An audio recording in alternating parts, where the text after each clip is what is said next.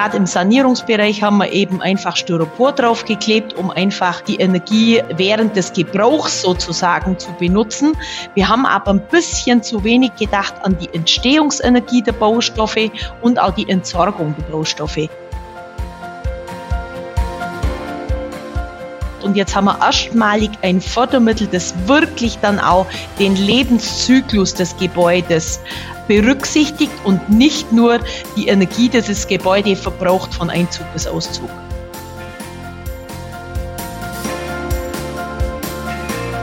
Hi und herzlich willkommen zum Podcast Sustainable Business Champions, dein Podcast zur Nachhaltigkeit in Unternehmen. In der heutigen Podcast-Folge geht es um die Frage, wie in der Baubranche Klima und Ressourcen geschont werden können. Denn nach Schätzungen der UN gingen im Jahr 2020 ca. 40 Prozent der energiebezogenen CO2-Emissionen und mehr als die Hälfte des Ressourcenverbrauchs auf die Baubranche zurück. Laut des Forschungsunternehmens Prognos AG verursachen in Deutschland der Bau und der Betrieb von Gebäuden fast 41 Prozent der Treibhausgasemissionen. Darüber unterhalten wir uns heute mit Dagmar Fritz Kramer, Geschäftsführerin des mehrfach ausgezeichneten Fertighausherstellers Baufritz GmbH und Co. KG. Dieser Podcast ist eine Kooperation mit dem Bundesverband Nachhaltige Wirtschaft. Hallo Dagmar, herzlich willkommen im Podcast. Ich freue mich sehr, heute mit dir über Nachhaltigkeit im Bausektor zu sprechen. Ja, ich freue mich auch. Herzlichen Dank natürlich für die Einladung. Ähm, nachhaltiges Bauen beschäftigt mich natürlich schon eine ganze Weile. Sehr schön. Und Dagmar, bevor wir tiefer in das Thema einsteigen, vorab erstmal eine grundsätzliche Frage. Was bedeutet eigentlich nachhaltiges Bauen? Also da würde ich mal drei Punkte nennen wollen, die für mich nachhaltiges Bauen ausmachen. Das ist zum einen natürlich das Thema gutes Material zum Bauen zu verwenden. Das heißt für mich natürlich erstmal Material ressourcenschonend einzusetzen, sehr gerne natürlich nachwachsende Rohstoffe einzusetzen. Dann geht's natürlich auch sehr gerne in die Recycling-Baustoffe. Also für mich sind auch Baustoffe äh, interessant, die aus dem Prozess bereits stammen. Dann geht es natürlich um langlebige Materialien und vor allem für mich auch gesunde Materialien, äh, eben Materialien, äh, die keine Emissionen an die spätere Raumluft im Gebäude abgeben. Dann ein zweiter wäre für mich sicher auch die Verwendung des Materials in guten Detailen. Das heißt, ich halte nicht so viel davon, äh, die Sachen einfach zusammenzukleben oder mit Schäumen Dichtigkeit herzustellen, sondern wirklich konstruktiv innovativ mit dem Material umzugehen. Und dann geht es natürlich auch darum, im Lebenszyklus des Material und die Details zu denken, sprich ähm, das Haus äh, und das Gebäude klimaneutral zu produzieren und eben auch an die spätere Entsorgung des Materials und der Details im Haus zu denken. Mhm. Okay. Und spielt auch das Thema zeitloses Design eine Rolle? Also wie Gebäude auch designt werden, damit sie auch wirklich länger dem Geschmack von den ähm, Menschen ja einfach dazu passt? Unbedingt. Also das ist natürlich damit verbunden. Wenn ich ein Gebäude denke, dann denke ich natürlich erstmal in Architektur. Und die Architektur wird ja heute auch digital geplant, so dass ich ähm, mit den Detailen, die ich da äh, entwerfe und mit den Bauteilen, die ich da dann später für den Bau brauche, kann ich ja auch in einen späteren Prozess denken. Also denk mal an dieses Thema Cradle to Cradle. Wenn ich natürlich Design entwickle in der Richtung, dass ich dann auch ähm, Materialien von der Wiege zur Wiege wieder weiterentwickeln kann äh, und aus dem Material auch wieder was machen kann, dann muss ich natürlich vorne beim Design schon anfangen und es so denken, dass ich später auch mal wieder verwenden kann, beziehungsweise das Design einfach auch so gut ist, äh, dass es erstmal langlebig ist, aber dann auch wieder äh, es wert ist, sozusagen in einen neuen Prozess zu überführen. Also große Themen sind ja da auch bereits zum Beispiel im Möbelbau gemacht. Also Bürostühle werden heute ja auch schon so designt, dass man Teile davon einfach auch weiterverwenden kann, dass man auch Abnutzungsteile dann austauschen kann. Und so müssen eigentlich Gebäude in Zukunft auch gedacht sein. Mhm. Und wenn ich gerade denke an die 60er, 70er Bauwerke, die großen grauen Klötze, wo man heutzutage zum Teil die Hände über den Kopf zusammenschlägt und denkt, oh Gott, das sind äh, wirklich ähm, einfach war, hat man damals gemocht, äh, hat gefallen, aber heutzutage ist es eigentlich eher so die Bereiche von der Stadt, wo man sagt, oh, die würde man lieber austauschen. Unbedingt. Also die, ich sage mal, Architektur ist ja auch ein Stück weit Mode und äh, manche Dinge kommen eben auch ein bisschen aus der Mode. Äh, die Frage ist einfach, ist die Konstruktion vom Gebäude noch so in Ordnung, dass man mit dem noch was anfangen kann? Dann geht man natürlich eher in einen, sage ich mal, Redesign-Prozess.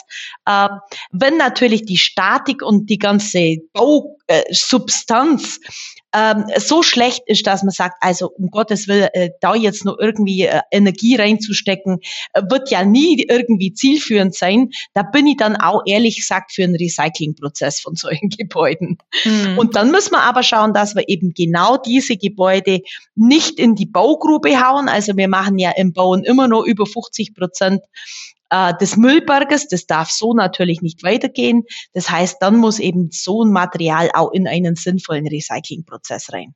Mhm. Und was hat sich in den letzten Jahrzehnten im Bereich Nachhaltigkeit in der Baubranche getan? Wie ist deine Bilanz?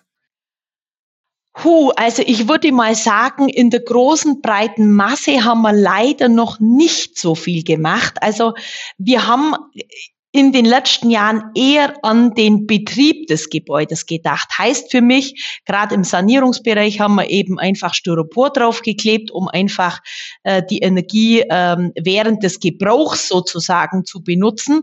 Wir haben aber ein bisschen zu wenig gedacht an die Entstehungsenergie der Baustoffe und auch die Entsorgung der Baustoffe.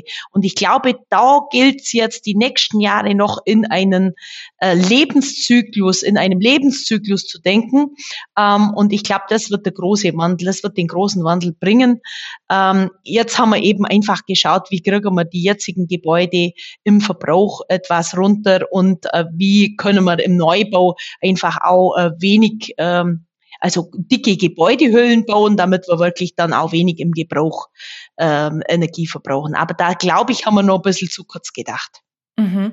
Das heißt, dass man sich auch damit auseinandersetzt mit der Frage, wie sind denn die Umweltauswirkungen von den Bauprodukten und Baukomponenten, die man verwendet über den ganzen Produktlebenszyklus, das heißt von der Herstellung über die Nutzung bis zur Entsorgung, die ja genau. dann auch die Bausteine sind für das Gebäude und dann eben auch zu der Gesamtbilanz von dem Gebäude beitragen. Ganz genau. Also das finde ich hervorragend, dass wir jetzt seit dem 20.04. auch ein neues Fördermittel bekommen haben. Das ist ja das QNG, ähm, also das jetzt auch von der KfW gefördert wird. Und jetzt haben wir erstmalig ein Fördermittel, das wirklich dann auch den Lebenszyklus des Gebäudes ähm, berücksichtigt und nicht nur die Energie, die das Gebäude verbraucht von Einzug bis Auszug. Und das freue ich mich sehr, weil jetzt, glaube ich, haben wir die richtigen Weichen gestellt, äh, um eben genau äh, die Industrie dahin zu bewegen, auch die große Bauindustrie, äh, ihren Energie, eine, ihre Energiebilanz äh, der Baustoffe bis zur Verwendung mal offen zu legen und eben auch zu überlegen, was macht man mit dem Baustoff, äh, wenn er eben im Umbau oder später mal beim Abriss dann auch äh, einem, einem weiteren Leben zugeführt werden soll. Ja, also ich glaube, ein erster Schritt ist gemacht, ähm, weg von einer Massenförderung zu einer wirklich nachhaltigen Förderung. Ähm, und äh, ich glaube, das wird jetzt auch in der Bauindustrie was auslösen. Und das heißt, dass man ja auch gedanklich schon in die Richtung geht, die Baubranche auch als CO2-Speicher und Materiallager zu sehen und aufzubauen. Ganz genau, das muss jetzt gemacht werden, weil sonst kann man eben ähm, auch, äh, es gibt jetzt die passenden Software, die passenden Werkzeuge, um eben auch diese Energiebilanz zu machen. Es gibt die passenden Planungswerkzeuge, um eben auch diese Transparenz in den Bauteilen zu haben und das auch digital verfügbar zu haben. Und jetzt haben wir wirklich die Möglichkeit, dann ähm, einfach auch eine ganz andere Datenlage zu haben, um mit dem Gebäude dann auch äh, im Design wie auch äh, im späteren Prozess was anfangen zu können. Und die Software, das ist Software, um eben diese Umweltauswirkungen, also beispielsweise Ökobilanzen, Lifecycle Assessments, um sowas zu kalkulieren. Ganz genau, ganz mhm. genau. Das ist jetzt verfügbar. Man kann eben auch ganz einfach gesprochen jedes Gebäude, ähm, das Material, das dort verwendet wird, was weiß ich, ich nehme ein Quadratmeter Holz, ich nehme ein Quadratmeter Gipsplatte, kann man heute mit einer Energiebilanz versehen. Damit spielt natürlich spielen zwei Dinge eine Rolle. Einmal, welches Material verwende ich und wie viel davon, ja. Ähm, damit kommen wir auch in die Ressourcenschonung und ich denke, da werden jetzt mal äh, auch im Design ganz andere Projekte entstehen, was mich sehr freut. Und auch die Auswahl besser gelenkt werden kann. Also in der Baubranche gibt es ja die ähm, Umweltproduktdeklarationen, die sogenannten Environmental Product Declarations. Genau. Ähm, die ja auch die Umweltbilanzen von Bauprodukten und Baukomponenten bilanzieren und auch öffentlich zur Verfügung stellen, wo man dann auch als Architekt, Architektin, Bauherr, Bauherrin die Möglichkeit hat, da auch gezielter eine Auswahl zu treffen. Genau, und über diese Eco-Baudat, genau über die Sie sprechen, kann man jetzt natürlich Einzelgebäude bilanzieren und das kann jetzt eben über eine Software bereits gemacht werden, wo man einfach das Gebäude dann auch eingeben kann mit den Massen und mit den Materialien, die man verwendet. Und da spuckt das ganze Ding dann auch mal eine Zahl aus. Und da kann man sich jetzt dann eben auch dran messen lassen, was ja vorher gar nicht der Fall war. Wir konnten ja gar nicht sagen, ist das jetzt ein gutes Gebäude, hat es jetzt ein gutes Design, wird gutes Material verwendet das gab es ja vorher so gar nicht transparent. Ja, und jetzt sind wir, glaube ich, an dem Schritt, wo man das Ganze transparent machen kann. Und dann werden äh, dann leg, dann kann eben nicht mehr so ein bisschen übers Marketing drüber gemacht werden. Ja, wir haben hier ein ganz super nachhaltiges Gebäude gebaut, weil es konnte ja mit anderen gar nicht verglichen werden. Und jetzt sind wir, glaube ich, an dem Punkt, wo man das kann.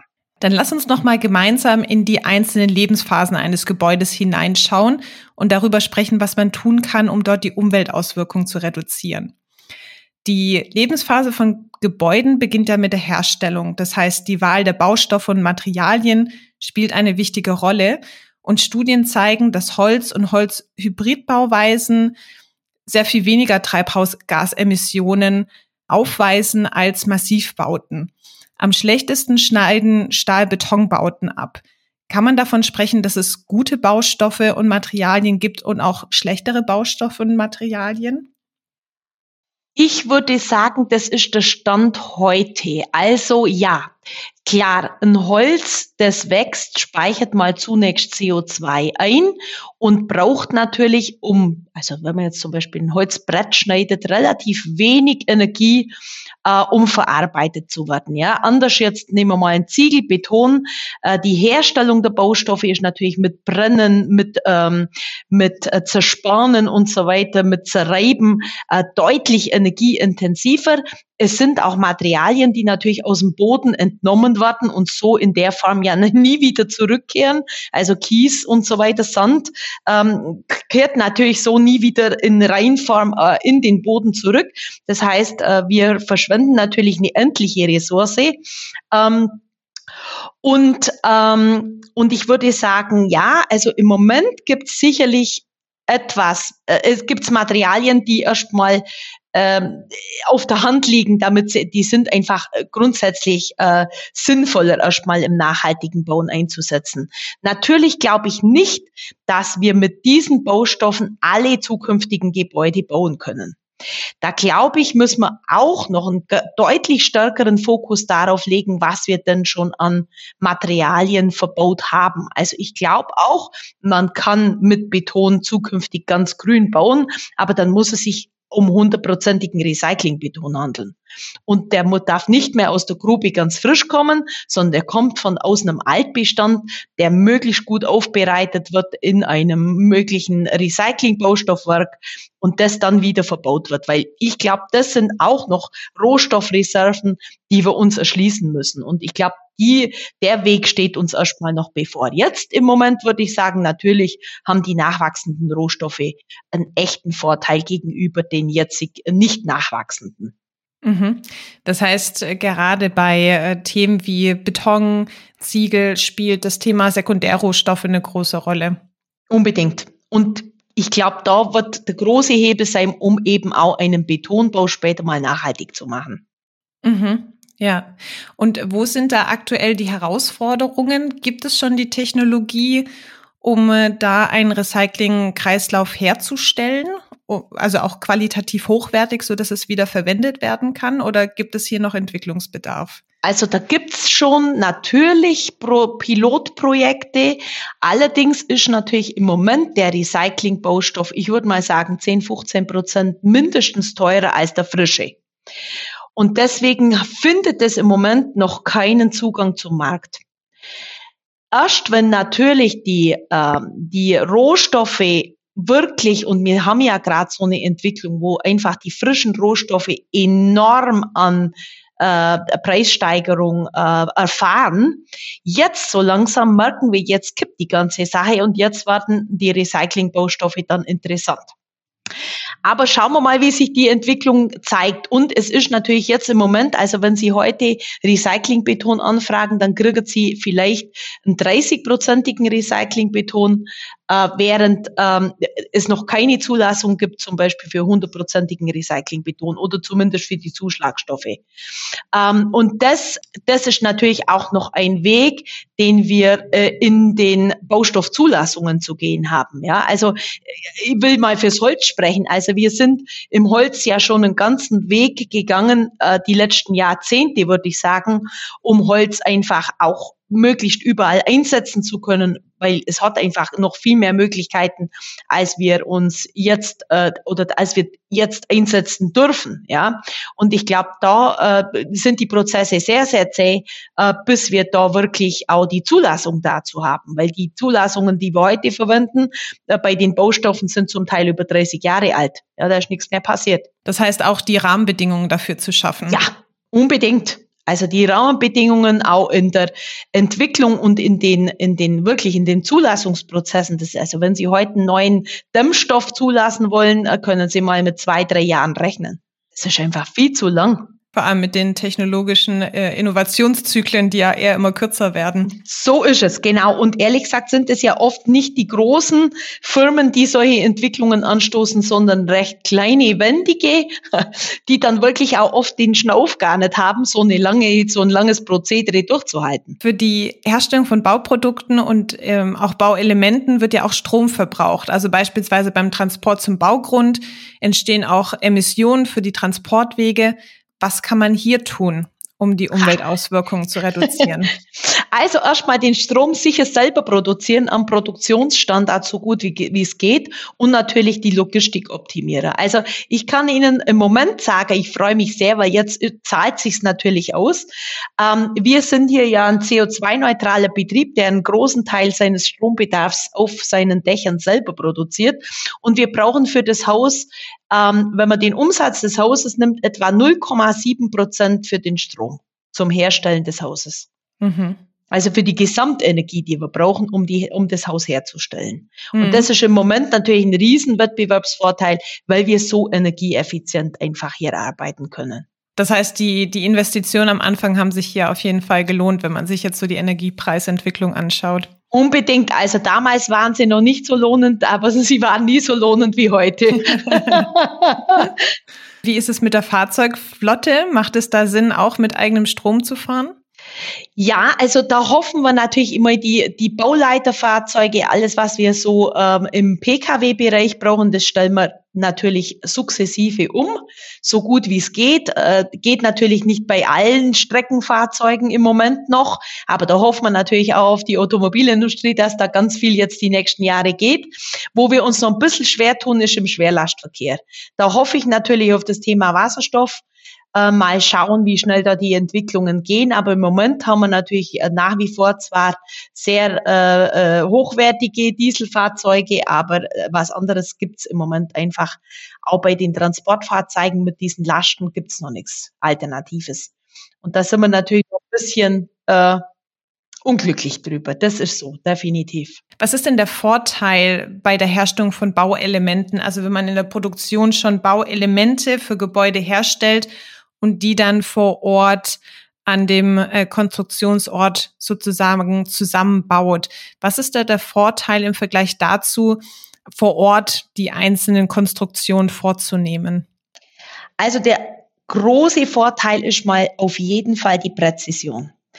Also wir müssen im baubiologischen Bauen arbeiten wir ja mit dem Millimeter. Also wir, wir verbauen keine Kleber, keine Schäume. Das heißt, wir müssen alles mit Schreinerverbindungen bauen, was auf der Baustelle ja so gar nicht geht. Also wenn Sie mal eine Kreissäge über Kopf bedient haben auf der Baustelle, dann wissen Sie, wie gerade noch so ein Schnitt wird. Ähm, mit einer CNC-Anlage im Werk ist das natürlich eine völlig andere Sache. Also die Produktionsmethode an sich, das Ding mit einer computergesteuerten Maschine zu steuern, ist natürlich einmal per se ein riesen äh, Präzisionsvorteil. Zweitens, die Details sind natürlich deutlich besser planbar, der Materialfluss deutlich besser steuerbar. Also wir können natürlich hier super ressourceneffizient planen. Das ist alles digital geplant äh, und damit wissen wir natürlich genau, wie viel Material brauchen wir. Das ist just in time an der Stelle, wo es sein muss, wird dann verbaut und geht auf die Baustelle das durch das, dass wir natürlich digital geplant sind, haben wir natürlich auch eine deutlich bessere Nachvollziehbarkeit. Das heißt, wir planen ja heute mit BIM. Das heißt, wir haben alle Bauteile, nicht nur die Holzbauteile, sondern eben auch die Haustechnik im Vorfeld komplett geplant und damit natürlich eine komplette Transparenz, wo ist was zu verbauen, wie viel Material ist da drin, wo sind Durchbrüche, es passieren eben auch keine Fehler mehr, was zum Beispiel irgendwelche, äh, wir haben hier, oh, wir haben ein Loch vergessen, jetzt bohren wir da nachträglich noch was rein. Also das sind einfach da, die Präzision wie auch die Nachvollziehbarkeit und die spätere äh, Logistikplanung ist natürlich eine völlig andere, als sie das auf der Baustelle kennen. Also äh, denkt man jetzt einfach mal, er kommt äh, ja, ein Packen Material auf die Baustelle und dann wird gearbeitet. Dann braucht es natürlich eine super, ähm, eine super Bauleitung, die vor Ort dann einfach ausschaut, sind die Details alle richtig ausgeführt. Das geht im Werk alles viel, viel, viel genauer. Das heißt, insbesondere auch ein wesentlicher Punkt ist, dass dann weniger Füllstoffe verwendet werden müssen. Unbedingt und natürlich auch, äh, wir können hier natürlich auch mit einer ganz anderen äh, Effizienz arbeiten. Also wir können hier Maschinentechnik einsetzen, die natürlich ganz, ganz viel ähm, Personal auf der Baustelle ersetzt, das ja immer schwerer zu finden ist. Also ähm, wir finden hier noch äh, sehr viele Mitarbeiter, die, die sehr gerne natürlich hier in der Produktion arbeiten. Da ist gutes Licht, da ist gutes, äh, gutes Wetter immer äh, im Werk. Äh, das heißt, wir sind äh, witterungsunabhängig, wir können äh, ganz anders produzieren, wir können auch das ganze Jahr über produzieren und können eine, eine, eine tolle Maschinentechnik einsetzen, die der Baumitarbeiter an, an, an, in, auf der Baustelle ja gar nicht hat. Der hat Handmaschinen und das ist seine Ausstattung und mit dem muss er natürlich arbeiten. Was auch in Ordnung ist, aber hier hat er natürlich ganz andere Möglichkeiten. Wie sieht es mit der Nutzung aus? Was kann man während der Nutzung tun? Also sicherlich auch das Thema Fläche, Flächenverbrauch ist wichtig für das Thema Nachhaltigkeit in der Baubranche. Unbedingt. Unbedingt. Also wir dürfen sicher nicht mehr so umgehen, wie wir das die letzten Jahrzehnte gemacht haben mit dem Platz und der Ressource äh, Grundstück. Also es wird sich sicher verändern in Richtung Nachverdichtung, in Richtung ähm, in Richtung Effizienzsteigerung auch bei Altgebäuden. Also denkt man einfach an das Thema Aufstockung, dass einfach auf so ein Gebäude eine warme Mütze draufkommt, das einfach schon se ähm, eine Energieeinsparung bringt. Also wo geht die Wärme raus am Gebäude? Natürlich nach oben. Und wenn da eben ein hochgedämmtes Dachgeschoss oben drauf kommt, dann hat man ja schon die halbe Sanierung erledigt. Also äh, ich denke, das geht sicher in das Thema Nachverdichtung und wir werden nicht mehr so viel Flächen verbrauchen dürfen äh, für, für das Bauen schon gar nicht in Neubaugebieten, die sich dann hinten äh, am Dorf rausschieben und in den Ortskernen äh, verödet der Ort. Und das geht ja so gar nicht. Was genau bedeutet Nachverdichtung? Bedeutet das noch ein Stockwerk aufs Gebäude draufzusetzen oder bedeutet das die Flächen, die noch vorhanden sind in den Neubaugebieten, dass die noch stärker genutzt werden?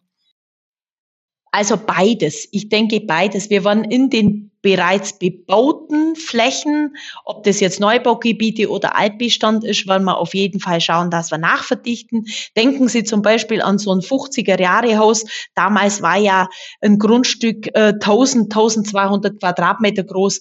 Also das dann einmal zu teilen, ist ja überhaupt kein Thema. Ähm, auch im ländlichen Raum und im städtischen Raum wird sicher dann auch noch in die Aufstockung gehen, da bin ich ganz sicher. Oder in den Lückenschluss, ja.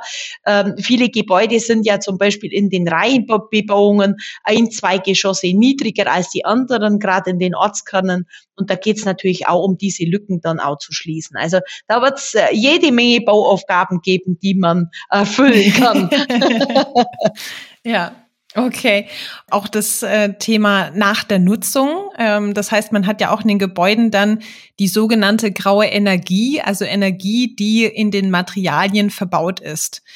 Ja. Ähm, jetzt wird ja schon durch das Kreislaufwirtschaftsgesetz den Herstellern von Baumaterialien vorgeschrieben, ihre Produkte so zu konzipieren, dass sie langlebig und reparaturfähig sind. Was ist hier noch notwendig? Wir hatten vorher schon kurz angesprochen, dass gar nicht 100 Prozent recyclingfähig ist, was ist denn notwendig, um hier die Materialien noch recyclingfähiger zu machen oder das auch mehr zu fördern, dass es nicht mehr ganz so kostenintensiv ist, Sekundärrohstoffe im Baubereich einzusetzen? Also ich glaube, das sind ein paar Schrauben, an denen man da drehen müsste. Ähm, zum einen glaube ich, werden wir uns erstmal anschauen müssen, was ist jetzt bereits gebaut. Ja, und was finden wir da an Materialien vor? Ähm, und für diese Materialien, die da stehen, und ähm, es ist ja unglaublich viel schon gebaut in Deutschland, das jetzt irgendwie ja auch weiter genutzt werden soll, da glaube ich, muss es wirklich Förderprojekte geben für innovative Lösungen. Was kann man mit diesem Material auf der Baustelle oder eben auch in einem Industrieprozess machen? Ähm, ich finde die Rücknahmegarantie natürlich sehr spannend. Die gab es natürlich für diese Materialien noch nicht. Ähm, aber für zukünftige muss es die geben. Wir haben seit bereits 30 Jahren bei uns eine, geben wir eine Rücknahmegarantie. Also wir kriegen alles Material, das wir in den Häusern verbaut haben, Gott sei Dank wieder auf den Hof, weil neu zu kaufen wäre viel, viel teurer. Wir schauen jetzt schon natürlich um einen Prozess, wie, was machen wir mit dem Material, das zurückkommt. Das ist jetzt bei dem Gebäudebestand, den wir haben, leider nicht der Fall. Also ich hoffe, dass da viele Ideen entstehen, ähm, jetzt mit dem Bestand, der jetzt schon da steht, etwas zu machen und da wirklich Anregungen zu liefern, ähm, da ähm, äh, wirklich gute Ideen zu spinnen. Also Rücknahmegarantie ja, aber die greift natürlich jetzt erst für zukünftige Baustoffe, mhm. die jetzt im Neubau oder in der Sanierung verbaut werden, ist auch in Ordnung. Ähm, aber äh, die, die, die greift ein bisschen zu spät. Also ich könnte mir vorstellen, dass es vielleicht kurzfristig was bringen würde, dass man zum Beispiel die privaten Bauherren, äh, die jetzt ein Haus erben, damit lockt, dass man wie eine Art Abwrackprämie bekommt, wenn man eben genau diesen, dieses Gebäude, das da steht, eben in einen Recyclingprozess bringt. Ja, also wenn ich 100% recyceln muss, äh, dann wird da, glaube ich, schon relativ schnell eine Industrie entstehen, die sich dann um diese Stoffe kümmert. Also das meiste ist eben auch schon, wir haben ja den meisten Beton und den meisten Sand auf der Erde haben wir ja schon verbaut, der steckt ja schon in den Gebäuden. Also mit denen müssen wir eigentlich irgendwas anfangen, was sinnvoll ist.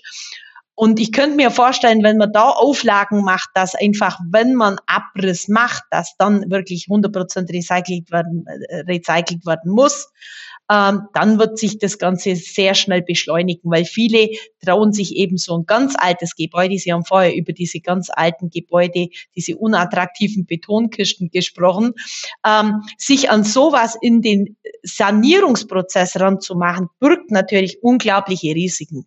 Wie, was kommt da denn alles raus bei so einem Gebäude? Ja, wie sind die äh, Materialien überhaupt beieinander? Der Analyseprozess dieses Altbestandes ist unglaublich wahnsinnig aufwendig. Damit ich, bis ich erst mal weiß, was ich mit dem Ding machen kann, gehen ja schon mal, geht ja schon ein Jahr in die, in die Analyse des Altbestandes. Ist der statisch noch tragfähig? Funktionieren die Leitungen noch? Ähm, Also das glaube ich wird, das ist ein riesen, eine riesen Hürde, die wir aufbauen. Wenn wir einfach nur sagen würden, das Gebäude kann abgerissen werden, ja, aber alles muss in einen Recyclingprozess, dann machen wir die Planung schon deutlich einfacher. Und das geht ja in die Richtung, äh, auch die Frage, sollten Gebäude eher erhalten werden oder abgerissen werden? Ganz genau. Also ich glaube, äh, es lässt sich anhand der Baujahre auch relativ rasch feststellen, lohnt sich dieses Gebäude zum Sanieren und es muss einem auch klar sein, eine Sanierung bringt ja nie die Qualität und auch die Kostensicherheit, die ein Neubau bringt. Ähm, lohnt sich der Aufwand? Ja, also wenn ich jetzt so eine, sage ich mal, 50er Jahre Bude habe mit einem nassen Keller drunter, den Keller werde ich nicht trocken kriegen. Den werde ich auch nie energetisch so instand setzen können, dass der einem Neubau entspricht. Also äh, ich habe da immer ein Risiko unterm Gebäude. Also ähm, da muss man wirklich entscheiden, in welche Baujahre machen Sinn und müssen wirklich in den Recyclingprozess und welche Baujahre kann ich dann wirklich noch anlangen und da kommt was Sinnvolles dabei. Vielleicht kannst du noch mal sagen, BIM ist eine Bauinformationsdatenbank. Ganz genau. Also heute zeichnen Architekten ja Bauteile mit BIM. Das heißt, da gibt's eine 3D-Zeichnung. Dahinter liegt dann aber auch gleich noch, ähm, das Bauteil ist Holz, das Bauteil ist, hat diese Werte. Ähm, also da kann man einfach, man hat eigentlich einen digitalen Zwilling des Gebäudes, ähm, mit dem man dann auch später nachvollziehen kann, was ist verbaut. Das gibt's ja beim Altbestand alles nicht. Ja, das ist ja alles ein großes Fragezeichen. Das heißt, man hat dann nicht so die Überraschungen, dass man einfach nur den Holz Holzfußboden auswechseln möchte und sieht dann, oh, da sind noch ganz andere Schichten genau. drunter, mit denen man gar nicht gerechnet hat. Ganz genau, ganz genau. Also bei dem Neubau, wenn das geplant werden kann, habe ich natürlich volle Transparenz, was ist da verbaut worden. Und das wird uns natürlich in äh, 50 Jahren dann mal helfen, weil da gibt es einfach eine völlig andere Datenlage äh, als jetzt, sage ich mal, die Gebäude, die jetzt vor äh, 50, 80 Jahren gebaut wurden. Da gibt es halt einen handgezeichneten Plan vom Handwerker, der es auf der Baustelle gemacht wird, gibt es gar nichts mehr. Ja, plus die Personen, die dann ja auch in diesen 30 bis 50 Jahren dort drin gelebt haben und dann auch nochmal Änderungen vorgenommen haben. So ist es. Die Nutzereinflüsse, die wir da noch hatten, die sind natürlich äh, überhaupt nicht mehr erfasst. Ja, genau. Wo findet man denn mehr Informationen über das nachhaltige Bauen für die Hörer und Hörerinnen, die sich interessieren und sagen, Mensch, da möchte ich mich nochmal genauer drüber informieren? Also ich denke, die beste Quelle wäre sicher, ähm, also wenn man jetzt sich für nachhaltigen Holzbau interessiert, wäre sicher, wenn man an die Verbände geht. Also die haben natürlich völlig, ich sag mal, einigermaßen neutrale, herstellerneutrale Informationen. Also nehmen wir jetzt mal den Bund Deutscher Fertigbau oder auch der DHV, äh, die, das ist der Zimmererverband. Also ich glaube, da kriegt man äh, hervorragende ähm, Informationen äh, auch äh, herstellerneutral zum Thema nachhaltiges Holzbau, halt nachhaltiger Holzbau.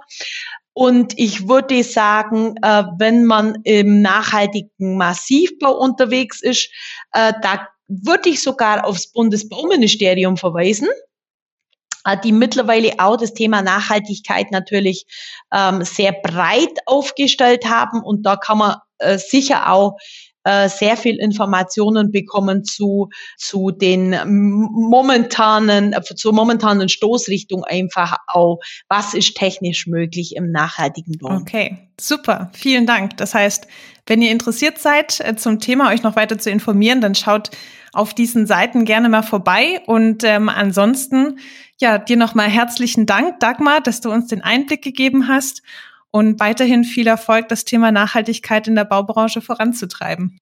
Ja, danke, Jasmin. Mach's gut und alles Gute für dich. Schön, dass du heute dabei gewesen bist zum Podcast Sustainable Business Champions. Wenn du mehr zum Thema Nachhaltigkeit in Unternehmen erfahren möchtest, dann abonniere jetzt diesen Podcast auf iTunes oder Spotify. Lass mir gerne ein Like da und teile den Podcast direkt mit Freunden und Bekannten. Weitere Informationen zur Nachhaltigkeit findest du auf meiner Seite www.jasminhorn.com. Schau gerne mal vorbei. Und ich freue mich, dich in der nächsten Folge von Sustainable Business Champions wieder an Bord zu haben. Bleib weiterhin engagiert und begeistert für das Thema Nachhaltigkeit.